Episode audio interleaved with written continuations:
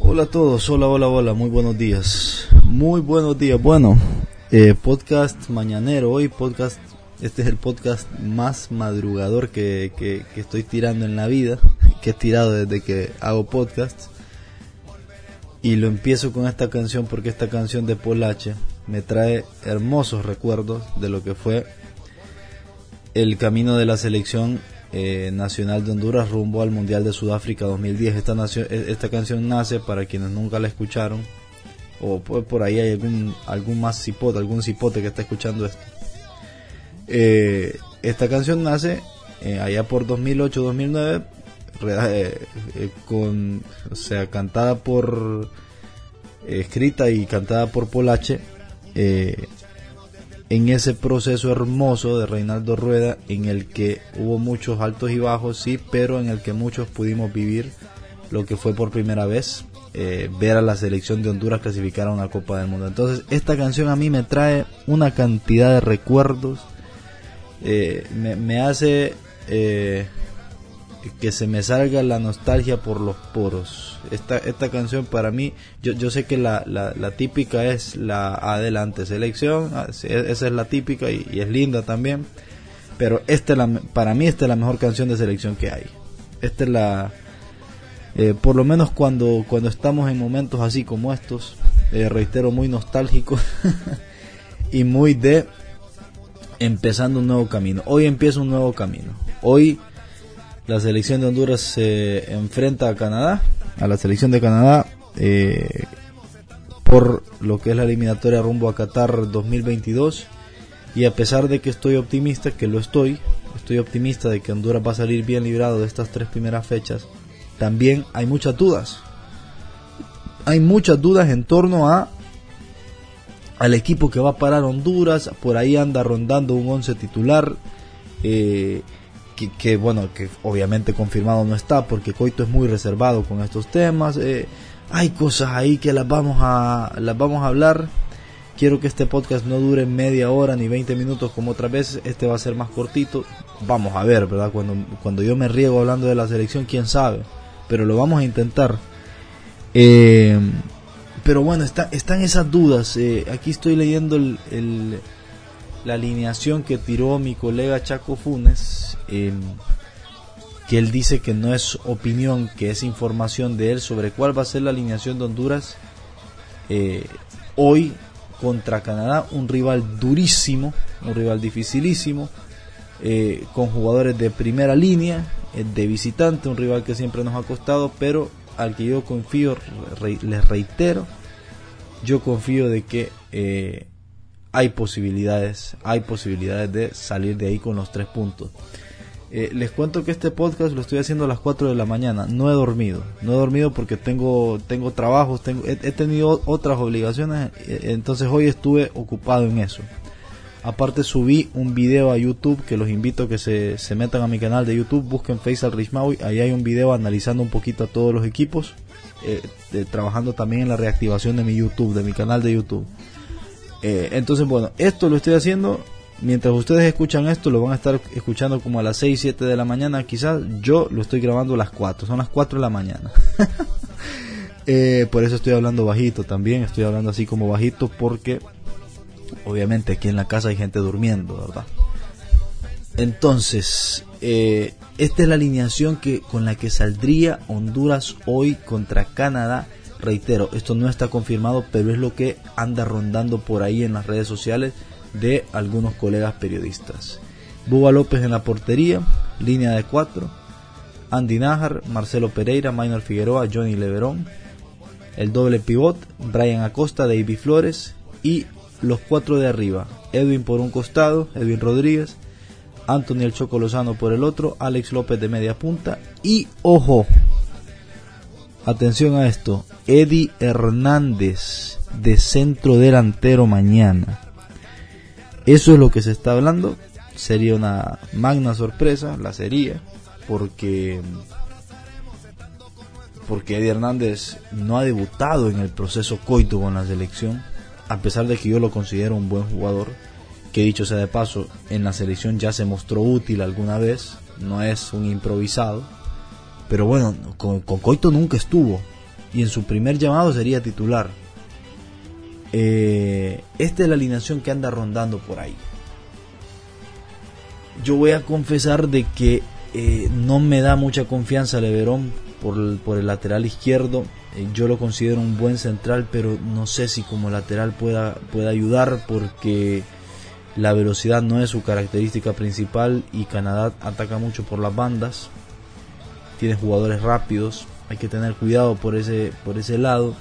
No sé si va a ser el titular Leverón. En algún momento del programa Panorama Deportivo yo dije hace dos días que tenía el presentimiento de que Danilo Acosta podía jugar y que por ahí era un disparate, pero tenía el presentimiento, no sé, la verdad, quizás sigue siendo un disparate, es lo más probable. Em, pero eh, yo lo que siento es que se necesita vigor, se necesita un poquito más de juventud ahí para marcar por esa banda.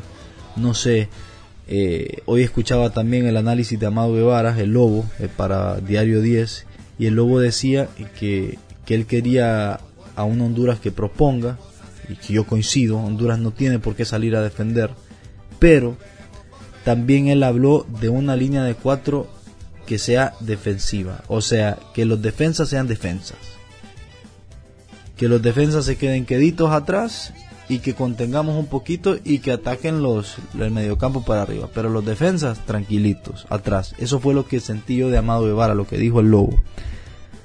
Ahora, eh, con, en el caso de Lebron te la creo, con Andy Najar, Andy Najar le vas a decir que no agarre la banda, entonces lo estás desperdiciando, solo como para, para cuestionarme cosas. Eh, tengo un mar de preguntas, tengo, tengo, tengo muchas, muchas incógnitas que me las hago y, que me imagino el partido, pero por ejemplo, eh, eh, ¿será lo de Eddie Hernández una estrategia para despistar?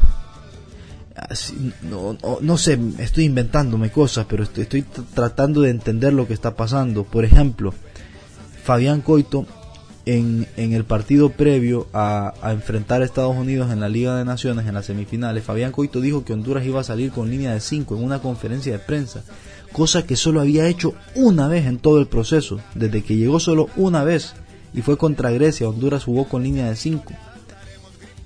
Y Coito dijo que iba a jugar con línea de 5 en conferencia de prensa y yo dije, no, está mintiendo sería un disparate, no va a jugar con línea de 5. Y Cabal no jugó con línea de 5, ese partido Honduras lo jugó con línea de 4. Pero después entendí que Coito es uruguayo. Coito tiene ahí mañas que vienen del río de la Plata, tiene, tiene sus cosas de viejo zorro, aunque no sea un entrenador de 40 años de, carrera, tiene sus cosas de viejo zorro en las que él en este caso quería despistar y quería hacer creer al otro equipo que iba a jugar con línea de 5 y no fue así. Entonces no sé, no sé si quizás a veces se filtran ahí eh, alineaciones que no condicen con la realidad para efectivamente despistar al rival, porque si hay algo que, si hay alguien a quien Canadá respeta y conoce, es a Romel Kioto, que juega en el Montreal. ¿Está Romel Kioto para 90 minutos? Probablemente no. ¿Está para 60? Podría ser.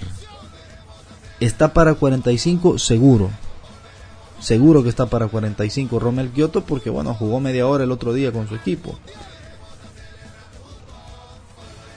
En la federación dijeron que, el, que, la gente de Montreal puso trabas para dejarlo venir a Kioto a la selección. Seguramente, ellos saben lo peligroso que es y saben que anda en la hebra y vieron el partido contra Panamá. La eliminatoria se juega fuera de la cancha también. Qué bueno que no se chuparon el dedo, como dijo el señor Ramos. Eh, tengo esa duda porque si tenés a Kioto sobre la cancha la manera de jugar te cambia porque tenés otro tipo de profundidad, tenés otro tipo de contraataque. Son características distintas. Si tenés a Eddie Hernández jugás más por las vanas y jugás un poquito más a meter centro. ¿Qué pasará con Andy Najar? ¿Será titular o lo usarán en la segunda línea? Porque Andy Najar también podría jugar en la segunda línea más ofensivamente. Poner a Félix de lateral y Najar de segunda línea. Ojo, cuánto tiempo te hemos esperado Andy Najar. Este servidor también, cuánto tiempo hemos esperado que regrese Andy Najar sabiendo el salto de calidad que le da a la selección, sabiendo el jugador que es y sabiendo cuánto hemos necesitado un lateral por esa banda, un lateral futbolísticamente digno y competitivo. Esto no es en contra de Félix, que para mí es de lo mejorcito que hemos tenido. Pero recordemos que, que durante dos procesos Honduras por el lateral derecho, el, titular indiscutido fue Bekeles, con las limitaciones que tenía. Entonces, ¿cuánto hemos esperado a Andy Najar y cómo puede este muchacho, que llevaba no sé cuánto tiempo lesionado, que estuvo al borde del retiro, que muchos lo daban por muerto futbolísticamente, cuánto puede hacer en 90 minutos para desahogarse, porque me imagino que Andy Najar tuvo que haber sufrido muchísimo. ¿Cómo le podría cambiar el estado de ánimo a este partido y cómo podría él marcar una diferencia para nuestra selección, para su selección, para mi selección, la tuya? ¿Y cómo puede hacer que toda esa espera valga la pena? en un partido. Estos son los hombres claves, estoy hablando de hombres claves. Eh, Rommel Kioto, Andy Najar, o sea, son gente que te puede marcar la balanza, que te puede inclinar un partido, que te puede hacer la diferencia entre ganar, perder o empatar. Otro de ellos es el Choco Lozano, resistido y odiado por muchos, a mí también me han atacado por defender al Choco Lozano, pero yo sigo pensando que el Choco es uno de los mejores futbolistas que tenemos, sin ningún tipo de dudas. Y un jugador que está llamado a ser de lo más trascendente de Honduras en esta eliminatoria. Y tiene el reto el Choco, porque si es cierto, si el hombre tiene sus críticos, también hay que reconocer que al día de hoy no ha estado a la altura de lo que esperábamos de él yo sí creo que también ha tenido la mala suerte de caer en una, en una generación donde no había goleadores. Hubiera, hubiera caído en una generación con mejores goleadores, a él se le quitaba esa responsabilidad y el Choco podía jugar así, quedito, como a él le gusta, pivoteando, desmarcándose. Y yo creo que para eso es bueno. Y para eso le puede ser muy útil a Honduras eh, hoy, hoy contra Canadá. Casi digo mañana, pero no, ya son las 4 de la mañana. Hoy es hoy. El Choco en el Cádiz juega por izquierda, lo hace bien. Es rápido, es técnico, es uno de los futbolistas más técnicos que he visto en Honduras. Y yo creo que él también en sus adentros tiene muchas ganas de, de ser trascendente para su país y como todo jugador de fútbol soñar con jugar una Copa del Mundo. Ojalá, Ojalá que esta sea la, eliminatoria del Choco. Ojalá que esta sea. Porque a él también le han dado duro. Y no debe ser fácil. Yo creo que a veces normalizamos demasiado los ciberataques, el bullying, los memes, los insultos. En el fútbol el, ambiente se ha, se ha hecho muy tóxico. Y a veces normalizamos demasiado la, la agresión y el y la grosería con la que se trata a futbolistas que antes que futbolistas son seres humanos, ¿verdad? Entonces, ojalá que el Choco empiece a tener su revancha eh, a nivel de selección nacional. Por otro lado, ¿quién va a ser el acompañante de Minor? Algunos ponen a Pereira, ¿están seguros? Es el que, eh, es el que vino estando, pero no sé si están seguros. Vamos a ver. Yo digo que en la Liga de Naciones no lo hizo mal Pereira, ¿verdad?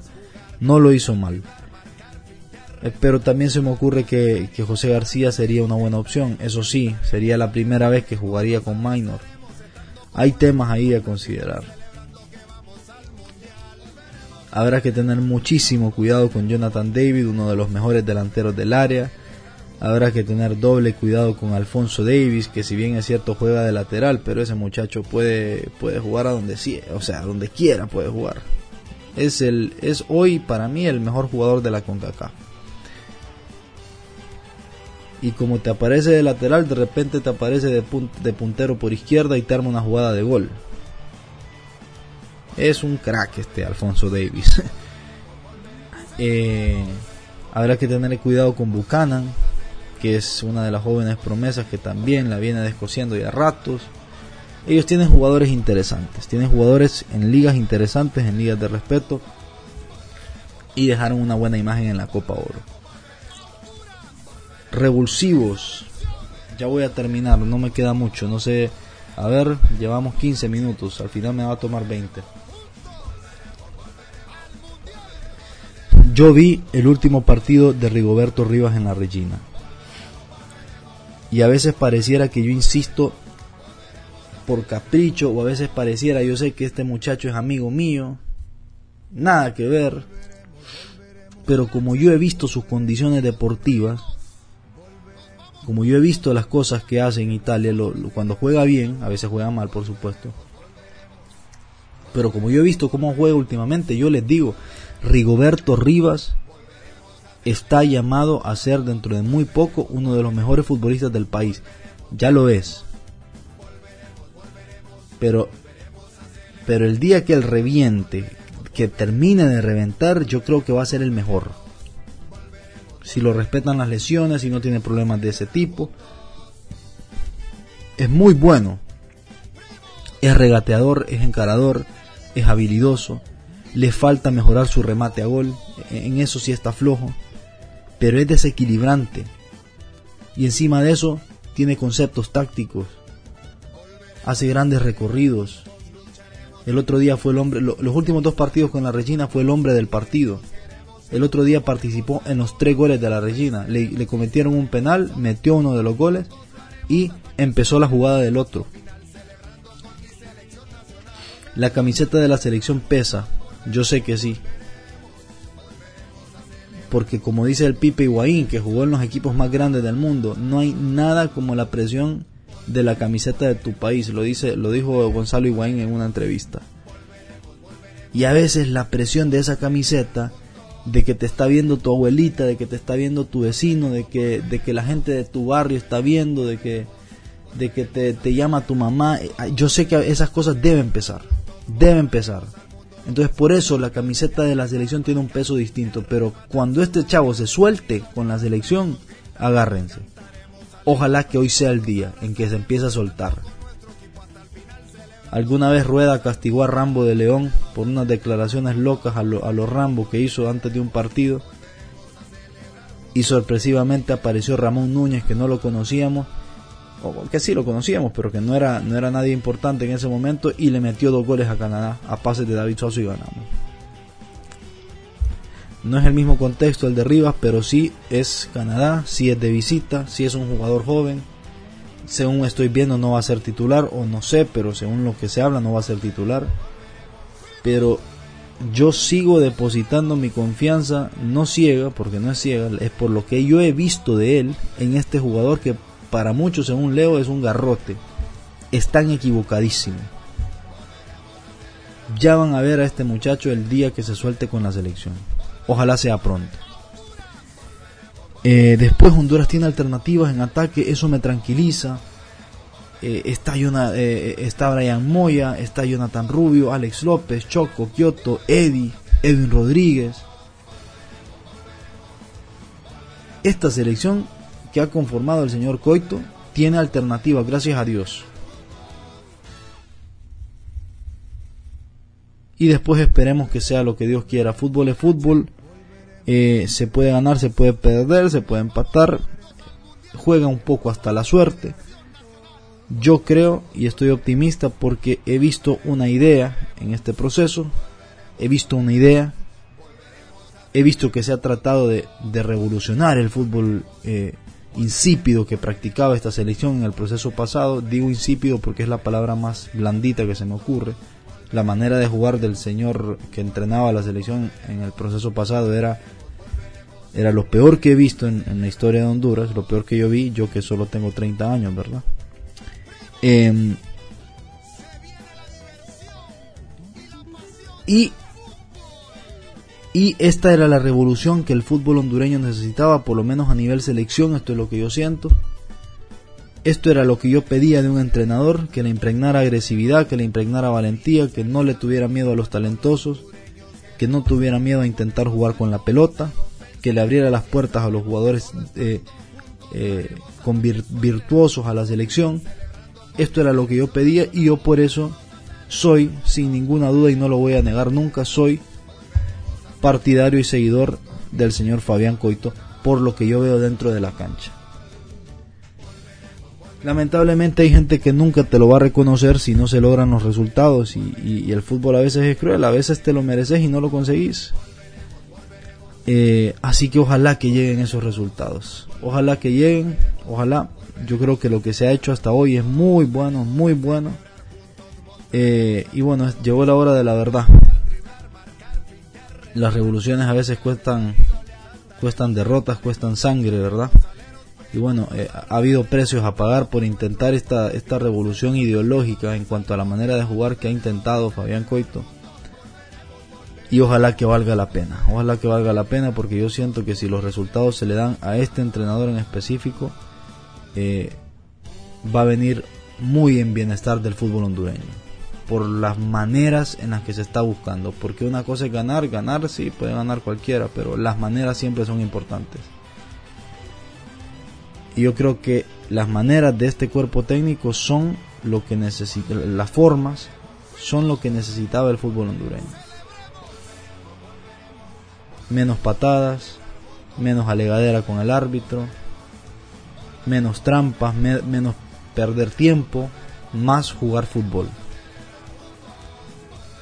Así que bueno, que Dios nos que Dios nos ampare que la pelota en lugar de pegar en el poste y salir, pegue en el poste y entre. Que esa cuota de azar, de suerte esté de nuestro lado.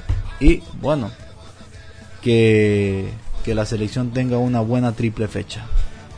Ojalá. Muchísimas gracias a todos. Que tengan un buen día. Y nos estamos viendo hoy más tarde. Al final del partido. Abrazo. Volveremos, volveremos. Volveremos y nos primos. Volveremos. Nos juntos al Mundial. Volveremos a la selección nacional. Volveremos, volveremos. Volveremos, volveremos. Volveremos, volveremos. Volveremos a celebrar juntos. Volveremos.